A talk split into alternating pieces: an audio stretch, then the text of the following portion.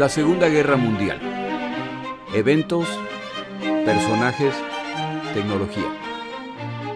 Le doy la bienvenida a nuestro episodio del día de hoy. Episodio 55. La Alemania de Hitler, Europa amenazada. Como el día de hoy tenemos un episodio bastante largo, empiezo simplemente por agradecer a mis oyentes por escuchar mi podcast por darme puntajes y por proveer comentarios. Muchísimas gracias. Me ayudan cuando ustedes me comentan que los acompaño en su trabajo, que les mejoro el día, que les ayudo a entender cosas y que el trabajo tiene sentido. Muy amables. Iniciamos nuestro episodio. Como ya necesitamos regresar a los eventos en Europa, cierro el tema del ascenso al poder y consolidación del poder de los nazis. Como juega un papel importante en este proceso, por última vez menciono el Tratado de Versalles. En el episodio relacionado con este tratado, mencioné el efecto que tiene en Alemania y las graves consecuencias económicas que esta causa. Bajo Hitler, Alemania continúa el proceso de rearme, el cual no empezó con Hitler, Sería inocente creer que el rearme alemán ocurrió sorpresivamente y que la comunidad internacional no tenía la menor idea. Al ver los firmantes del Tratado de Versalles, probablemente notó la ausencia de una de las naciones afectadas por la Primera Guerra Mundial, Rusia. Es excluida ya que en octubre de 1917 se produce la revolución bolchevique que instaura el comunismo en Rusia. Le sigue una guerra civil apoyada por poderes occidentales más el Japón. Sin embargo, el comunismo se afianza y ahora ya tienen que aceptar esta nueva forma de gobierno. Pero se toma la decisión de excluirlos de las negociaciones posteriores a la Primera Guerra Mundial. En estos años se vive inestabilidad en las naciones occidentales a medida que la simpatía hacia los grupos comunistas crece, auspiciada por la Unión Soviética, que usan como referencia su propia revolución y consideran que ese mismo proceso debe ocurrir en Occidente. No es exagerado decir que la Unión Soviética juega un papel activo en la desestabilización de Occidente. El debilitamiento de una nación tan relevante en Europa como Alemania resultará en un vacío de poder, el cual alguien va a llenar. No olvide que los europeos llevan siglos de conflictos territoriales y que la distribución territorial del Tratado de Versalles resulta en naciones, en algunos casos inestables, que más tarde podrían intentar cambiar los mapas. Los mismos ganadores de este conflicto podrían más tarde decidir que algún territorio les pertenece y tomarlo. Es inocente pensar que Alemania o cualquier otra nación en esta situación simplemente se quedará esperando a ver quién los invade. Alemania empieza a desafiar las provisiones de Versalles mucho antes de que Hitler asuma el poder y hay muchas naciones dispuestas a apoyar este esfuerzo. No directamente, no abiertamente, pero que participan en este proceso. En otros casos se lo hace abiertamente. Una de las múltiples formas en que el rearmamento alemán ocurre es a través del componente humano. Alemania cumple con el acuerdo de no exceder los 100.000 combatientes entre todas las ramas de las Fuerzas Armadas. Para cuando los nazis ascienden al poder, las camisas marrones inmediatamente empiezan a crecer y este grupo paramilitar llega en cierto momento a 3 millones de miembros. Entre los muchos programas sociales implementados por los nazis se encuentran las juventudes hitlerianas las cuales entrenan físicamente a jóvenes a los que a la vez adoctrinan. Alemania establece compañías fantasmas en las que se esconden los fondos y los gastos para fines militares. Años antes del ascenso de los nazis, empresas alemanas hacen alianzas con otras empresas en otras naciones o compran empresas en otras naciones. Compran, por ejemplo, una empresa holandesa de fabricación de submarinos. Cuando el momento llega, la tecnología y la maquinaria fácilmente se trasladan para la construcción de submarinos alemanes. Empresas estadounidenses deseosas de ayudar a Alemania comparten patentes e instrumentos que pueden ser utilizados para distintos fines, incluyendo fines militares. Los blindados pueden ser construidos por partes en fábricas que se aparentan son para fabricación de tractores y equipo pesado. Lo que es muy difícil de esconder es la fabricación de embarcaciones de combate, acorazados, destructores, etc. Esto, sin embargo, no se necesita esconder, ya que los británicos firman un convenio con los alemanes en que están autorizados a construir una flota de combate, siempre y cuando no sea del mismo tamaño que la británica. El arma llamada a dominar la Segunda Guerra Mundial es la aviación. El desarrollo de la aviación alemana se hace en conjunto con otra nación que ha sido relegada de Versalles, la Unión Soviética. Desde 1923, los alemanes firman un convenio inicial y para 1926 ya están entrenando pilotos en la Unión Soviética. Tome en cuenta que Hitler llegó al poder en 1933. Este proceso de rearmamento se inicia casi una década antes de su llegada al poder. Los alemanes comparten conocimiento con el gobierno de Stalin a cambio de autorización para fabricar y probar sus cazas y aviones de ataque en la Unión Soviética. Esto, por supuesto, se hace a espaldas de la comunidad internacional. Como se puede ver, los elementos están presentes. Cada país involucrado está participando en el rearmamento de Alemania. Y es o falta de inteligencia o de interés no darse cuenta que son parte de un gran rompecabezas que los alemanes están armando aún antes del ascenso de Hitler. Esto ocurre ante sus ojos, y prefieren ver los beneficios individuales que están recibiendo, financieros o de relevancia internacional, que el riesgo mayor a largo plazo. El último elemento de este proceso es la decisión internacional de reducir el armamento a nivel global con el objetivo de limitar las posibilidades de guerras adicionales. El mundo empieza a deshacerse de su armamento. Al menos ese es el compromiso. Y todos tienen la esperanza que el resto cumplirá su parte. El resultado es que Gran Bretaña y Francia en Europa, los Estados Unidos de América en América y Japón en Asia serán los poderes dominantes del mundo. Eso a ellos les parece magnífico. Al resto del mundo, no necesariamente. Cuando Hitler consolida su poder dentro de Alemania, entonces está listo para desafiar a la comunidad internacional. No pasa mucho tiempo antes de que armamento y combatientes empiezan a aparecer como de la nada, cuando en realidad esto se ha conseguido a través de un proceso paciente, pero además público, en que era cuestión de conectar los puntos para ver lo que se venía. La mayor parte no ven lo que se viene. Los pocos que sí lo ven y advierten a la comunidad internacional, entre los que se encontraba Winston Churchill, son considerados peligrosos y son ignorados. Para el momento en que la comunidad internacional se da cuenta del verdadero peligro, ya es muy tarde o se niegan a actuar. Regresamos ahora al punto de nuestro episodio previo en que hablamos de los primeros días de los nazis en el poder. Hindenburg, el defensor de Alemania, el estándar ético de Alemania, entrega a Hitler y a los nazis las herramientas que necesitan para iniciar el dominio de la nación como resultado del incendio en el Parlamento alemán. Hermann Goering está a cargo de la investigación y a pesar de todos sus intentos no le es posible vincular a los comunistas con el evento. Lo único concreto que encuentra la investigación es que un holandés con problemas mentales, con cierta conexión al Partido Comunista holandés, es el único sospechoso por su presencia en el área y el fuerte olor a querosene en su ropa. Los nazis acusan a los comunistas sin fundamento concreto de ser los causantes del incendio. Los comunistas acusan a los nazis sin fundamento concreto de que ellos son los causantes.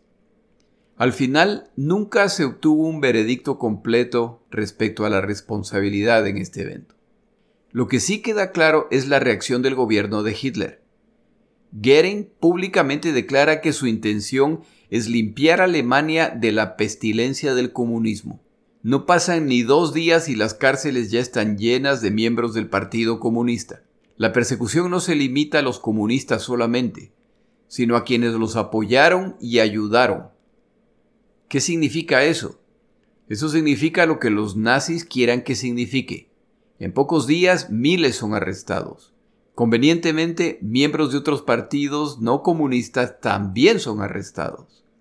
La persecución es excesiva ya que no hay veredicto y se centra en opositores de los nazis, no del Estado.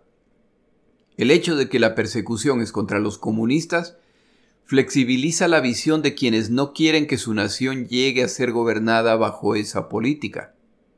Hitler en un discurso exige que se cree una disposición legal que permitirá al gobierno emitir leyes de duración de hasta cinco años sin necesidad de aprobaciones adicionales.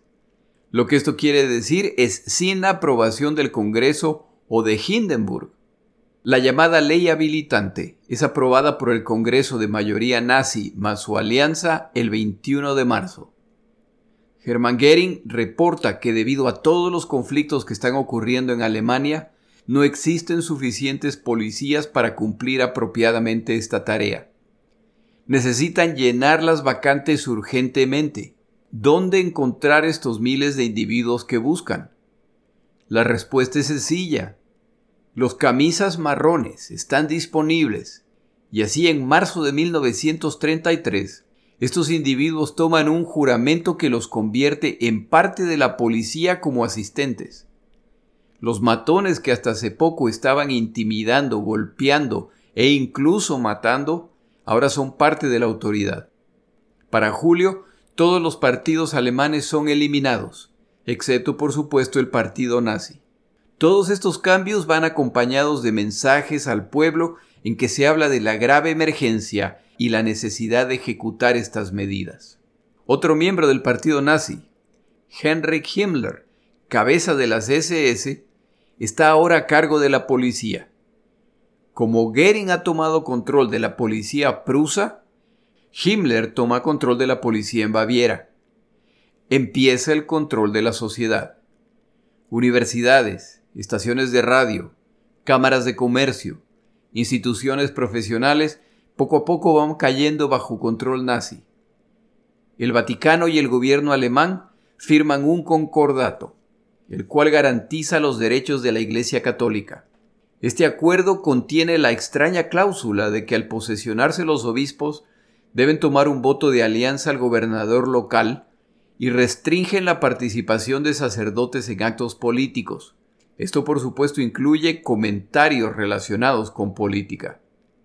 Las autoridades eclesiásticas católicas presentan este pacto como un ejemplo de paz entre la Iglesia y el Estado.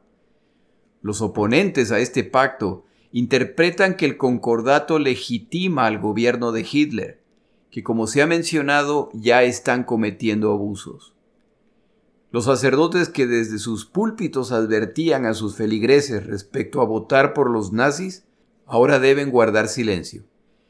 La cantidad y velocidad de decretos de emergencia emitidos por los nazis y la velocidad y descaro con que están tomando control de la sociedad son impresionantes. En uno de los documentales que recomiendo esta semana, se muestra el video de un discurso de Hitler. No hablo alemán, pero la traducción indica que Hitler declaraba antes de ser elegido canciller, nos acusan a los nazis de ser intolerantes, de que queremos acabar con todos los partidos, que no gobernaremos con ellos. A quien dicen eso les digo, están en lo correcto. Eliminaremos a quienes bloquean el avance de Alemania. Esta promesa electoral se cumple al pie de la letra en los meses iniciales de su gobierno. ¿Dónde está la sociedad civil?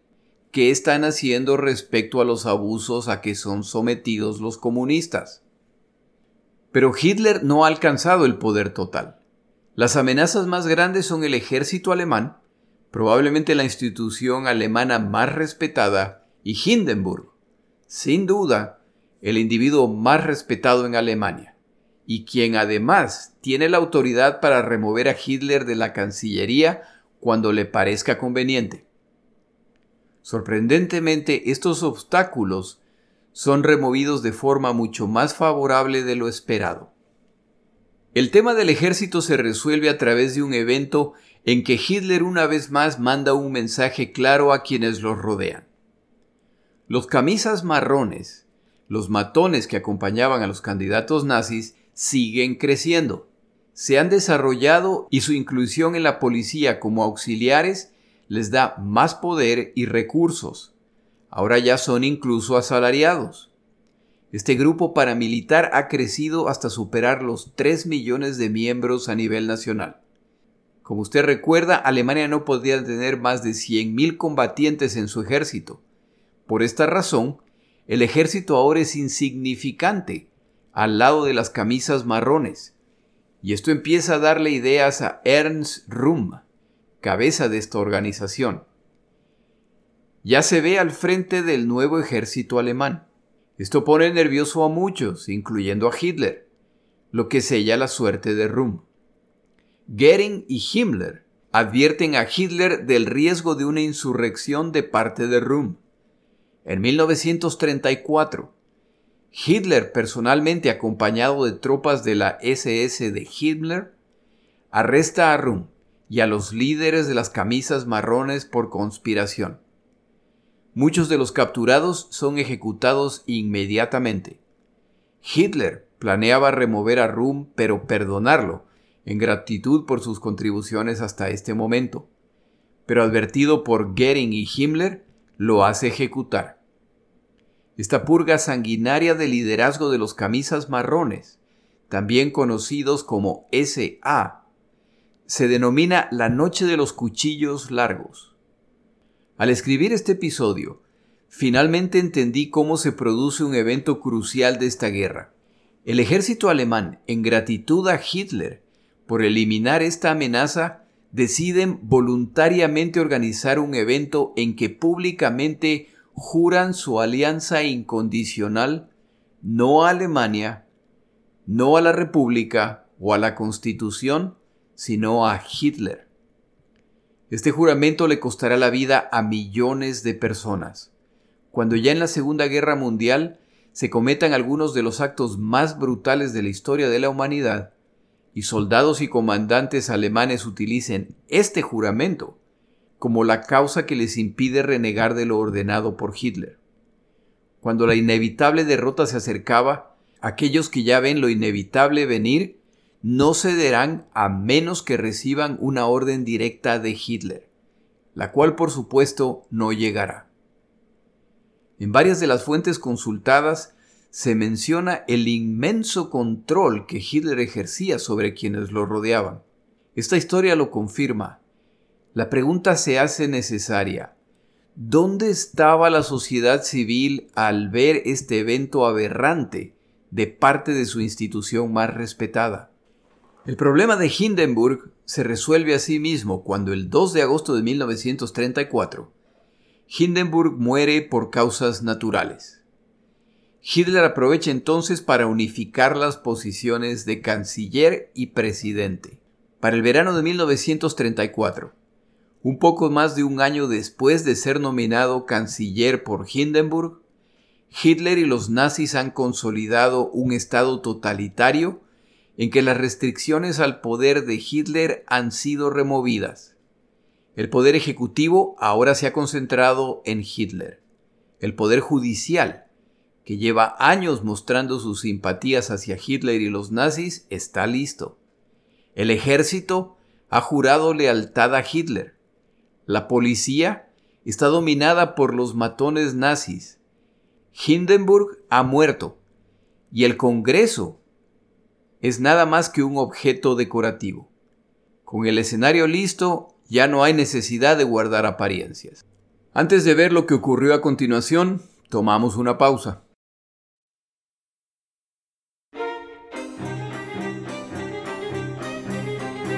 Palabras de Churchill.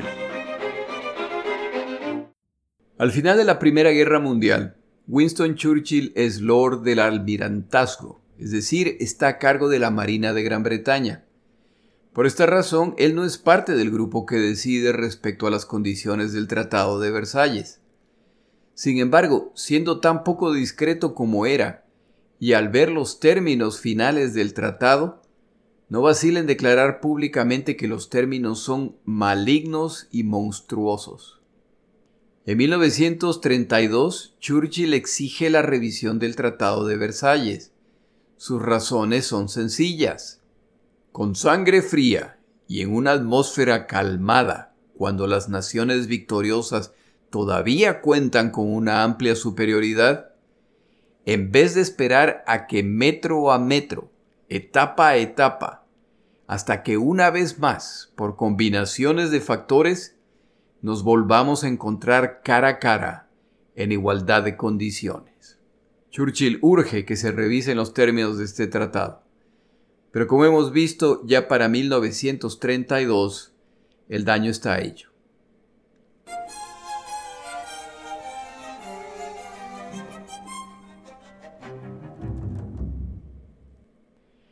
Hitler asciende al poder e inmediatamente el incendio del Parlamento alemán le da la excusa para perseguir a sus enemigos principales, los comunistas y por asociación a todos los de tendencias de izquierda que se atrevían a levantar la voz. El hecho de que no se logra conseguir evidencia irrefutable respecto a quién causó este incendio no detiene la persecución descarada y abusiva de los comunistas. Desde el inicio, el gobierno nazi además muestra que no tiene interés solamente en el cumplimiento de leyes. El verdadero compromiso es más que cumplir la ley. Ser opuestos a los ideales nazis o estar en desacuerdo con los ideales nazis, aun si no se hace algo al respecto, es causa suficiente para enfrentar persecución y castigo. La policía secreta, la Gestapo, se empieza a involucrar en la sociedad con el fin de identificar individuos que potencialmente podrían conspirar contra el régimen nazi o que son una amenaza a su estilo de vida. La gente se da cuenta de esto y empieza a presentar reportes voluntarios de comportamientos que consideran extraños. Por supuesto, se reportan todo tipo de comportamientos extraños, entre comillas, esta nueva práctica tiene aplicaciones adicionales. Si usted y su vecino llevan años enfrentados y se sabe que no se toleran, existe la posibilidad de que en algún momento su vecino llame a la Gestapo para pedir que lo investiguen. La mejor forma de evitar esta posibilidad es reportar a su vecino primero.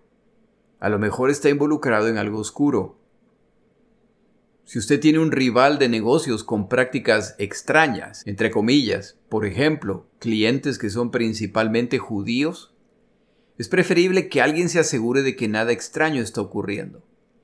Los reportes no solicitados se multiplican y en el proceso de estas investigaciones gente empieza a desaparecer o a ser enviada a campos de concentración.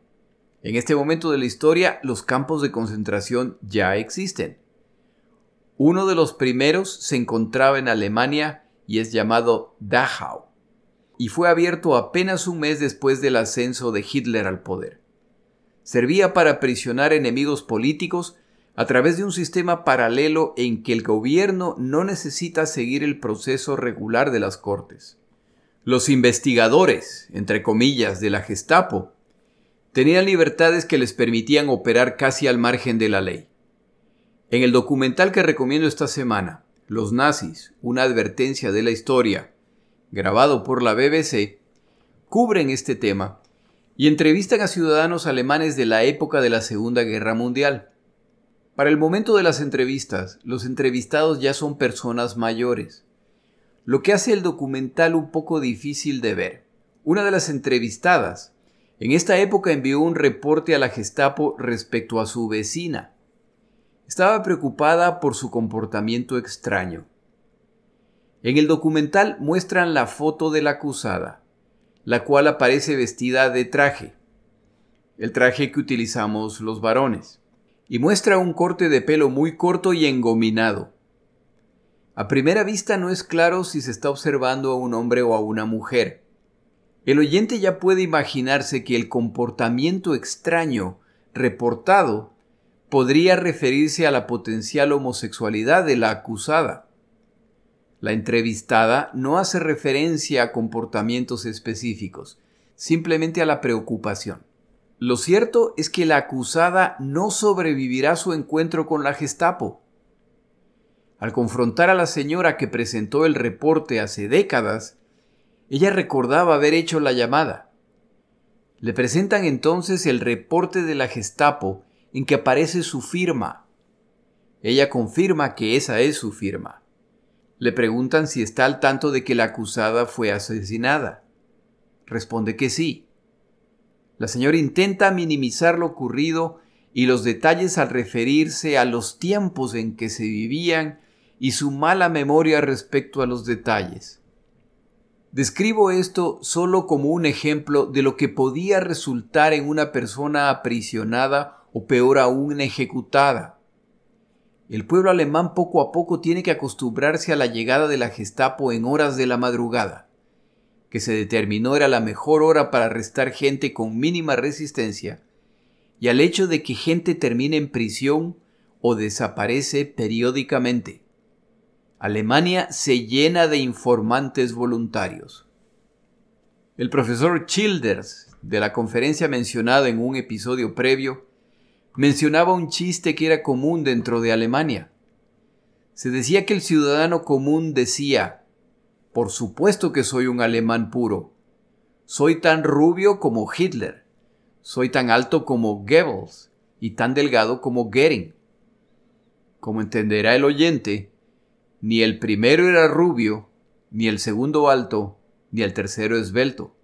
Pero ese era el ideal alemán que se vendía, aunque la población no necesariamente cumple los requisitos. Este chiste, contado en el lugar incorrecto, podría ser el último acto de la vida de una persona. Poco a poco, la población se acostumbra a la necesidad de adaptarse a la nueva realidad. El autor Peter Frech en su libro Vida y Muerte en el Tercer Reich, menciona un punto que me pareció muy interesante. El compromiso ciudadano en Alemania era muy fácil de evaluar. Seguramente habrá visto usted el conocido saludo nazi. Se levanta el brazo derecho aproximadamente hasta la altura del cuello con la palma extendida apuntando hacia abajo y se dice Heil Hitler, es decir, salve Hitler. Es la misma palabra que se utiliza en himnos nacionales o que utilizan los católicos al rezar a la Virgen María. Este saludo difícil de ignorar se pronuncia al llegar a un lugar, y la respuesta esperada era exactamente el mismo gesto. Como se puede imaginar, si usted entra en una sala y saluda, es por demás evidente si alguien no responde. Para colmo, los judíos no están autorizados a realizar este saludo. Era perfectamente aceptable que si alguien realizaba el saludo y alguien no correspondía con el mismo gesto, preguntarle por sus razones para no hacer esto. Esto identificaba a judíos e inconformes inmediatamente. En algún momento vi una foto que no sé si es real, en que Hitler está dando un discurso y una plaza llena de gente está realizando el saludo nazi. En medio de esta multitud si se presta atención, se puede ver a un individuo que no está realizando el saludo. Este individuo, si la foto es real, estaba tomando un muy serio riesgo al hacer esto. Si alguien sabe a qué foto me refiero o su contexto, me encantaría si me lo comentan en mis páginas de Twitter, arroba la segunda GM, o en la página de Facebook, la Segunda Guerra Mundial eventos, personajes, tecnología. El objetivo de Hitler no es simplemente desarrollar a la nación. Sus convicciones están arraigadas en un darwinismo humano, el cual enfatiza la supervivencia del más fuerte a través de la selección natural, lo que se alcanza a través de la pureza de la raza. Los seres humanos están agrupados por razas, y cada raza tiene sus tendencias, a fin de que la raza alemana aria cumpla su objetivo histórico, es necesario que expanda su espacio vital, es decir, un territorio a fin de multiplicar y poblar la tierra. En el otro extremo racial, de acuerdo a esta improvisada teoría, se encuentran los judíos, quienes al ser una raza sin territorio, han evolucionado para anexarse a otras razas y a través de la trampa y la astucia llegar a dominar a estas razas a través de los sectores financieros y de las artes. De esa forma pervierten a la otra raza y la hacen más dispuesta a una integración global. Hitler ha concluido que la raza superior es la raza blanca. De las razas blancas, los alemanes constituyen la raza maestra, la raza aria, la raza superior entre las superiores. La única forma de que esta raza alcance su potencial es a través de la purificación al no mezclarse con otras razas. Como llevan siglos de mezclas, es necesario purificar aún más esta raza limitando los derechos reproductivos de los impuros y de los imperfectos. La prioridad es librarse de la más baja de las razas, la raza judía, que es una plaga no solamente en Alemania, pero en Europa. Con este contexto pasamos a ver los logros de la Alemania nazi cada año hasta el inicio de la guerra. Hitler inicia su trabajo inmediatamente. En 1933, Hitler prohíbe la existencia de los partidos políticos excepto el partido nazi. Como no puede estar seguro de la fidelidad de la policía o de las Fuerzas Armadas, crea un grupo de guardaespaldas responsables de su cuidado. Se los conocerá como las SS. Arrestos ilegales de comunistas y socialistas están a la orden del día. Apenas dos días después de su posesión, estimulan el inicio de un boicot contra negocios y profesionales judíos. Muchos alemanes no participan en el boicot, pero las voces de protesta contra esta medida son muy pocas. Nace la Gestapo, con el objetivo de espiar y estar al tanto de los planes comunistas. Ellos, sin embargo, se tomarán la libertad de ampliar sus responsabilidades como lo consideren conveniente, y en unos años estarán operando en toda la Europa ocupada. Este año se organizan las gigantescas fogatas para quemar libros que son contrarios a la ideología alemana. Los libros quemados son principalmente de autores judíos. Se inicia además la Cámara de la Cultura Alemana, la cual supervisará todas las artes, intelectuales, no solo judíos, empiezan a abandonar Alemania. Alemania completa sus primeros navíos de combate, los cuales están aprobados por el Tratado de Versalles. Hitler firma una ley para reducir el desempleo. Se emiten leyes para estimular al sector de la agricultura. Se emite una ley en que el Estado garantiza la rentabilidad de los productores de alimentos. Tras meses aboliendo partidos, el Parlamento alemán es abolido en octubre de este año. Se lanza además el plan de fortaleza a través del gozo. El objetivo del plan es que el trabajador alemán disfrute los frutos de su trabajo junto con su familia, por lo que se les concede tiempo libre y se los estimula que visiten otras regiones de Alemania. Si le gustan los feriados, las vacaciones y los paseos fuera de la ciudad, ya sabe quiénes estuvieron entre los primeros en promover esta práctica.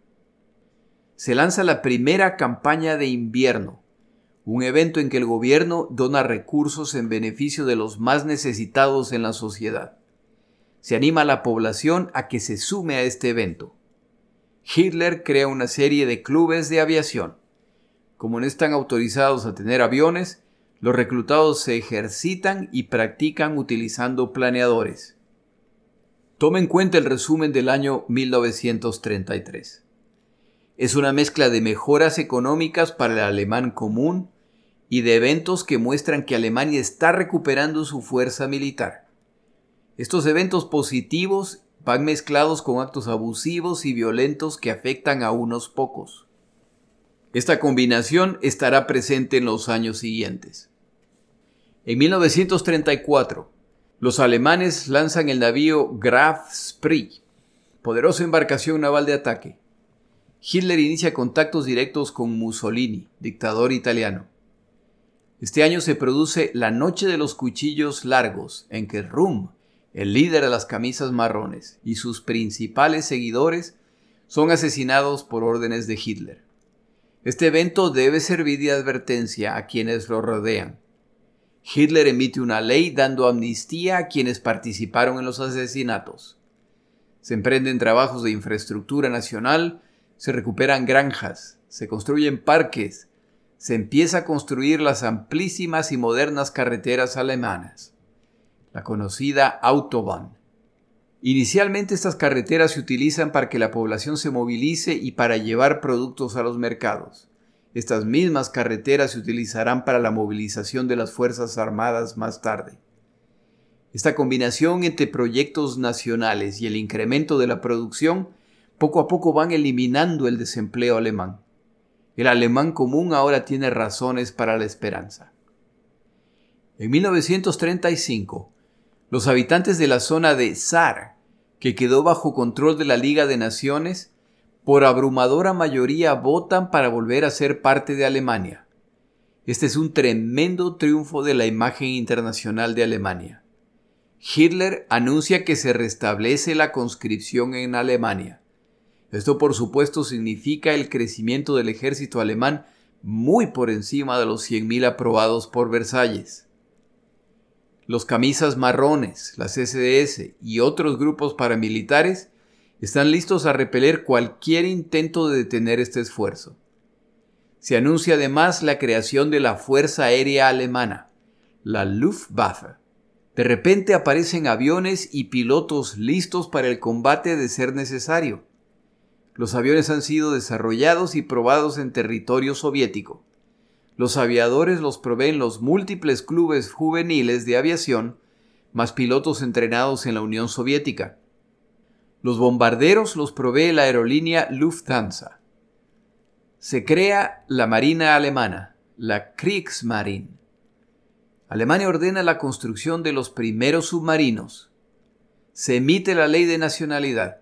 Esta ley incluye definiciones como ¿qué es un alemán puro? y quién deberá ser considerado judío. En adelante, ser alemán puro es una condición para ocupar cargos públicos. Judíos que ocupan cargos públicos son despedidos, lo que abre posiciones para alemanes no judíos. Quedan prohibidos los matrimonios entre alemanes y judíos. Esta ley no tiene sentido, ya que alguien puede ser alemán y además judío. Esto lo aclara el gobierno. Quien sea alemán y judío no tiene los mismos derechos que el resto de los alemanes. En 1936, la Gestapo, la policía política, alcanza estatus nacional. Alemania desconoce el Tratado de Locarno con Francia y Bélgica. Este tratado establecía la desmilitarización de la zona del Ruhr también conocida como Rhineland. Alemania envía tropas a esta zona. Las tropas alemanas tenían órdenes de retirarse inmediatamente si se producía cualquier reacción de parte de Francia. Ingresan esta zona sin oposición. Alemania ha recuperado el control de su zona industrial más grande. De acuerdo con el Tratado de Versalles, este evento es causa suficiente para que Francia le declare la guerra a Alemania. Nada ocurre. Himmler es nominado para la posición de cabeza de las SS, los guardaespaldas de Hitler y uno de los instrumentos de terror del gobierno. Se crea el Servicio de Trabajo, una organización que busca identificar proyectos que requieren mano de obra a nivel nacional a fin de crear empleo, en lo internacional se inicia la Guerra Civil Española. Hitler, que ve al gobierno en poder como una amenaza comunista, se compromete a apoyar al general rebelde de tendencias fascistas, Francisco Franco. Alemania utilizará este conflicto como un laboratorio para probar sus aviones de combate y bombarderos y para perfeccionar sus tácticas de combate. El mundo guarda silencio. Alemania muestra su poder y parece que no hay nada que se pueda hacer. Para colmo este año, se producen los Juegos Olímpicos en Alemania, lo que da más legitimidad a los nazis. Este evento, por supuesto, busca destacar los logros de la Alemania nazi y la superioridad de su raza. Inevitablemente algunos eventos son ganados por atletas de razas inferiores, lo que irrita a Hitler en particular Jesse Owens, un atleta negro estadounidense que gana cuatro medallas de oro, 100 metros, 200 metros, salto largo y los 4 por 100 en posta. mostrando así un claro ejemplo de superioridad. Desafortunadamente para Hitler es de la raza equivocada. Hitler, que al inicio de los Juegos entregaba medallas personalmente, ahora abandona la práctica por obvias razones. Durante los Juegos Olímpicos se esconden los abusos que ocurren. Para 1936, los discursos de Hitler cuentan con masiva asistencia. Alemania reconoce a su Salvador, quien ha restablecido la economía, creado una sociedad mejor, restablecido el respeto global por Alemania. Los campos de concentración se siguen llenando de quienes discrepan políticamente, de judíos, de quienes no expresan el entusiasmo requerido y de individuos indeseables. Esta última categoría es la más importante, ya que bajo la categoría indeseable se puede meter a prisión a quien se considere conveniente. Continúa la apropiación ilegal de negocios judíos. En este año nace el eje Berlín-Roma. Mussolini apuesta a que Alemania se volverá el poder dominante en Europa y decide sumarse. En 1937 más embarcaciones navales son lanzadas al mar. El plan alemán es crear una fuerza naval que pueda enfrentar a los británicos, en particular que sean capaces de destruir la marina mercante británica alrededor del mundo. En febrero de este año, Hitler firma un decreto que prohíbe a ciudadanos alemanes ingresar a España a combatir en la guerra civil. Mientras tanto, su legión Cóndor sigue operando dentro de España y de hecho es fortalecida ese año. Las lecciones en doctrinas de ataque, sobre todo aéreo, son invaluables. El mundo entero sabe que el decreto de Hitler prohibiendo el ingreso de alemanes de España es un truco, pero no hace nada al respecto. El 26 de abril de 1937, aviones alemanes italianos bombardean la ciudad vasca de Guernica. Se produce una masacre. En la ciudad había objetivos militares válidos pero el ataque deja claro que destruirlos no era la única intención, sino mandar un mensaje a la población entera. Los alemanes están practicando un estilo de ataque aéreo que más tarde utilizarán contra Varsovia, Londres, Leningrado y otras tantas ciudades en su avance. Un sacerdote vasco escribía al cardenal después del ataque. Llego de Bilbao con el alma destrozada después de haber presenciado personalmente el horrendo crimen que se ha perpetrado contra la pacífica villa de Guernica, símbolo de las tradiciones seculares del pueblo vasco. Tres horas de espanto y escenas dantescas. Niños y madres hundidos en las cunetas. Madres que rezaban en alta voz un pueblo creyente asesinado por criminales que no sienten el menor alarde de humanidad. Señor Cardenal, por dignidad, por honor al Evangelio, por las entrañas de misericordia de Cristo, no se puede cometer semejante crimen horrendo, inaudito, apocalíptico, dantesco. Una ley eterna, la de Dios, impide matar, asesinar al inocente, todo eso se pisoteó en Guernica. ¿Quién será el cruel personaje que en frío y en el gabinete de estudio ha planeado este crimen espantoso de incendiar y matar a toda una población pacífica? El Papa Pío XI emite un documento en que expresa su ansiedad por el maltrato y persecución de la Iglesia Católica en Alemania se añaden penalizaciones por delitos raciales, entre ellos actos sexuales entre judíos y alemanes puros.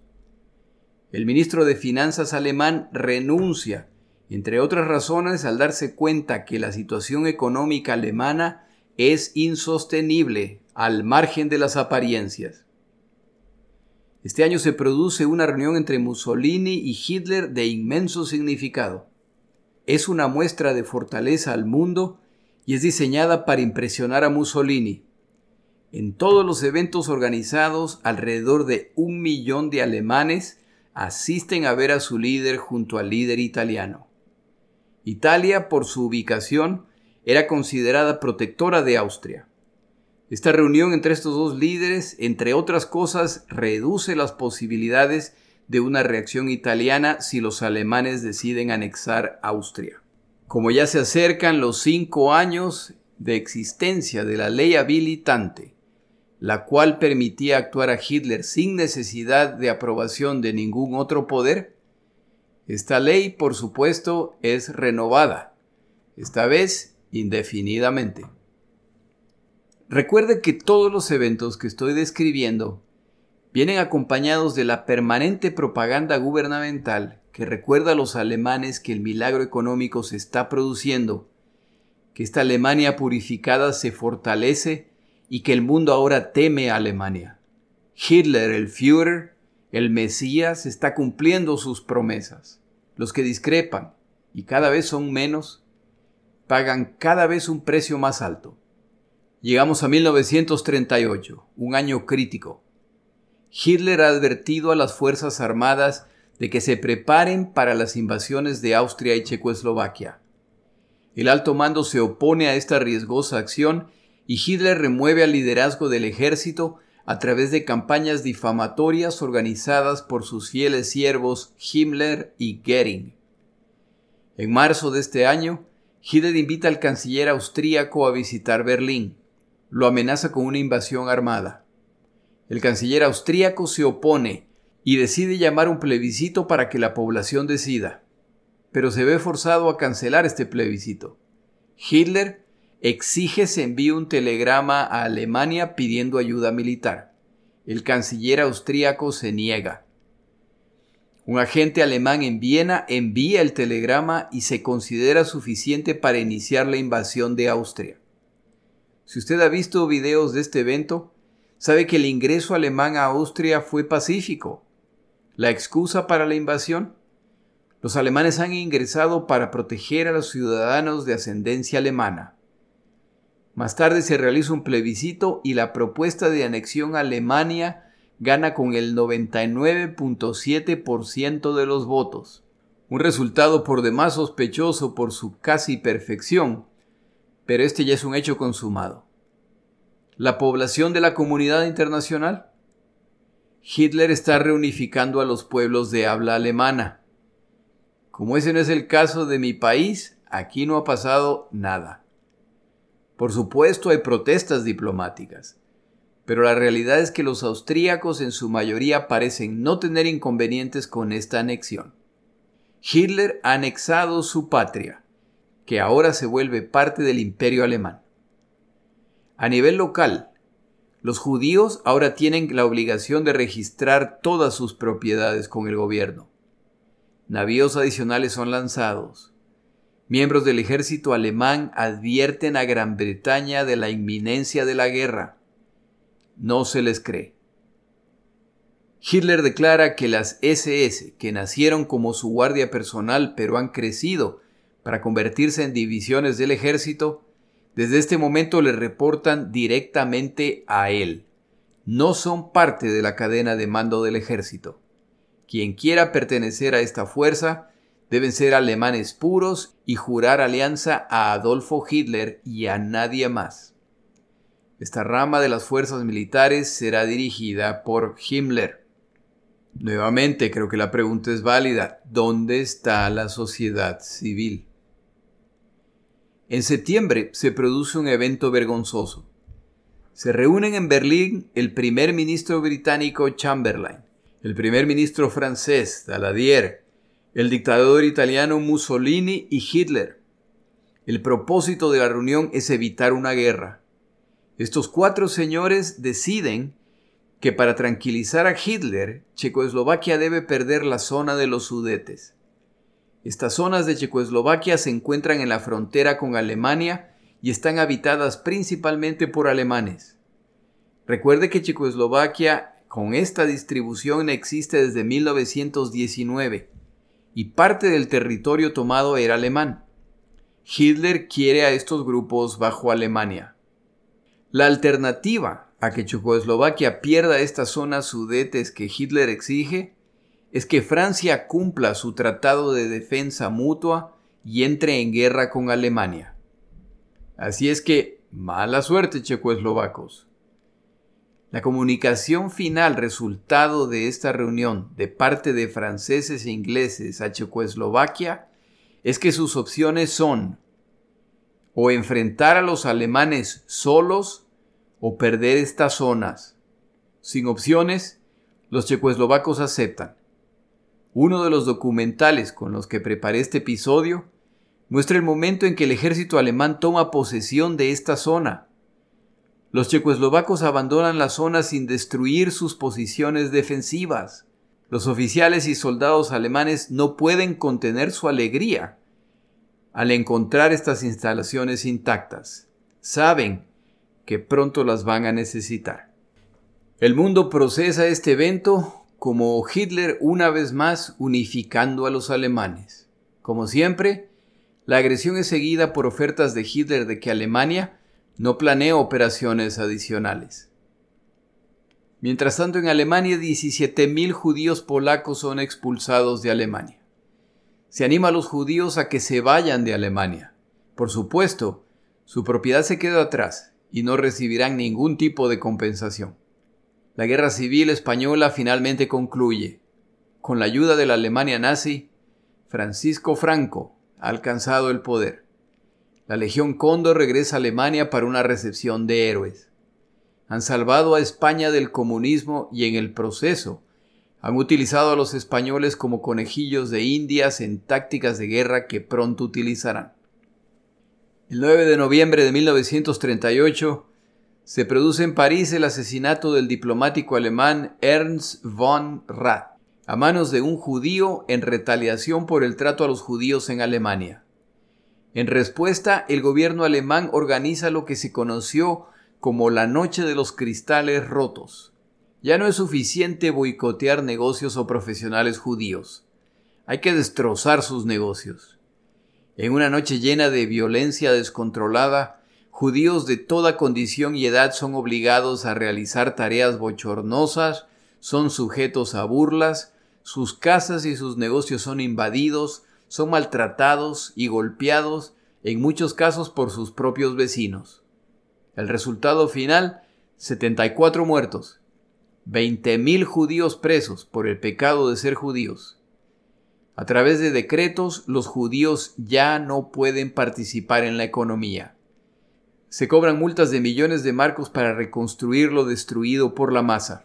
Por supuesto, son los judíos los que tienen que pagar estas multas. Los judíos ya no tienen derecho a ser parte del sistema educativo.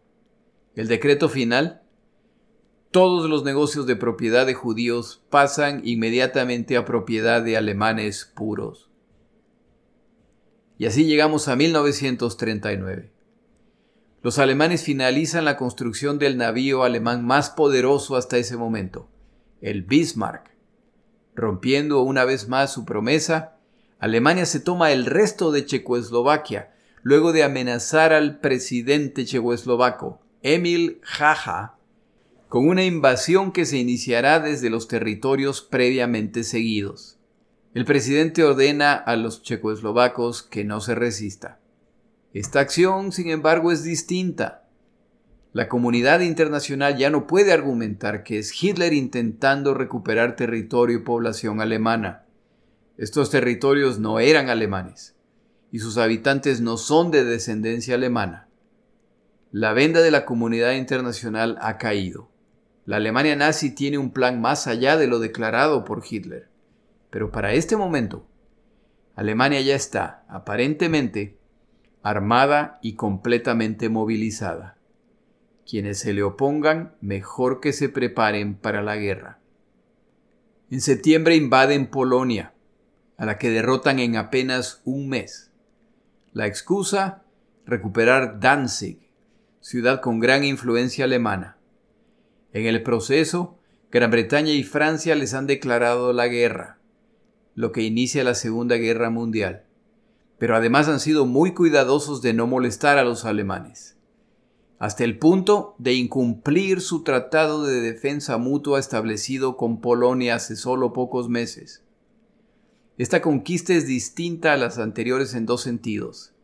Primero, confirma que el plan de Hitler no es simplemente recuperar territorios perdidos, van más allá de eso, están expandiendo su territorio. Segundo, derrotar a Polonia ha costado decenas de miles de muertos y centenas de miles de prisioneros.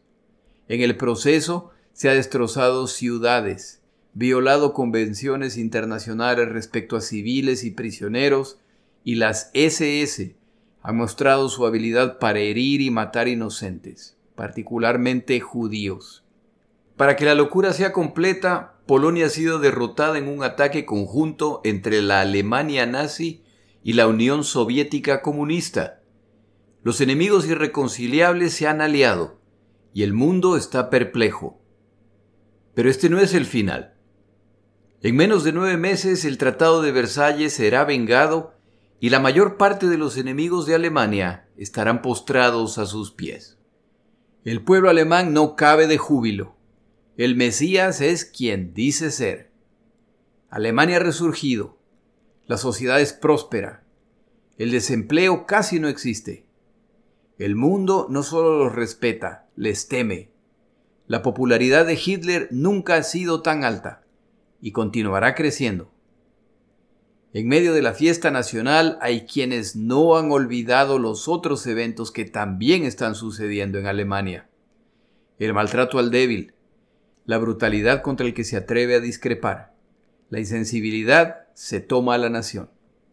Los profesionales médicos apoyan los programas de esterilización forzada y muerte establecida por Hitler las cámaras de comercio el trato injusto a sus colegas judíos, las asociaciones de profesionales la exclusión de profesionales valiosos por razones que nada tienen que ver con su calidad. Las iglesias católica y protestante tienen eventos vergonzosos por los cuales responder por su complicidad o indiferencia. Qué difícil debe ser oponerse a un ser que hipnotiza con sus palabras cuyos hechos confirman sus promesas, que devuelve la autoestima a una nación acostumbrada a la derrota, pero que lo hace al costo del alma de la nación. Qué difícil oponerse a la injusticia a costa de mi propia comodidad o peor aún, mi vida.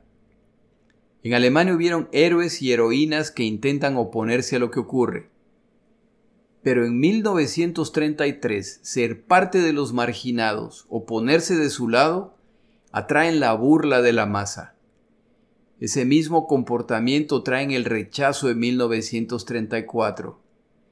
En 1935 le puede ganar una golpiza. En 1936 la prisión. Más tarde le puede ganar la tortura, incluso la muerte. Y robándole una página al libro de Stalin, Hitler establece que esta penalización no solo es para el autor o autora, sino también para su familia. Para concluir al menos en una nota más positiva, le doy el nombre de dos héroes, de muchos, que no se dejaron hipnotizar y pagaron un alto precio por su fidelidad. Dietrich von Hofer, teólogo protestante que al ver la situación desde temprano presiente el peligro que representan Hitler y los nazis, no solo para Alemania, no solo para el mundo, sino para su fe. Su insistencia le cuesta incluso el repudio de sus correligionarios que no ven lo que se viene. Este señor pagará un altísimo costo por sus acciones. El segundo es Joseph Hartinger, abogado de Baviera, quien al establecerse los primeros campos de concentración decide investigar muertes que están ocurriendo y descubre que prisioneros en estos campos de concentración están siendo ejecutados bajo la excusa de intentos de escape. Muy amablemente se lo anima a que no se preocupe por este tema. Él rechaza las veladas amenazas y prosigue, sin saber que aún sus supervisores, quienes están a cargo de la justicia, ya han sido corrompidos. Ni aun esto lo detendrá. Aunque este pequeño listado es injusto por ser tan corto, los invito a que lean respecto a estos individuos. Concluyo el episodio con las palabras de uno de los tantos que le creyó a Hitler. Este pastor luterano llegó al nivel más alto de la iglesia alemana, creada por Hitler para controlar su mensaje. Cuando finalmente se da cuenta de que en realidad sirve a un monstruo, ya es demasiado tarde. iba rumbo a un campo de concentración. Su poema dice, Primero vinieron por los comunistas, pero no dije nada. Después de todo, yo no soy comunista. Entonces vinieron por los sindicalistas, pero no dije nada. Después de todo, yo no soy sindicalista. Luego vinieron por los judíos, pero no dije nada ya que yo no soy judío. Y ahora vienen por mí, y ya no queda nadie que me defienda. Mi nombre es Jorge Rodríguez. Gracias por acompañar.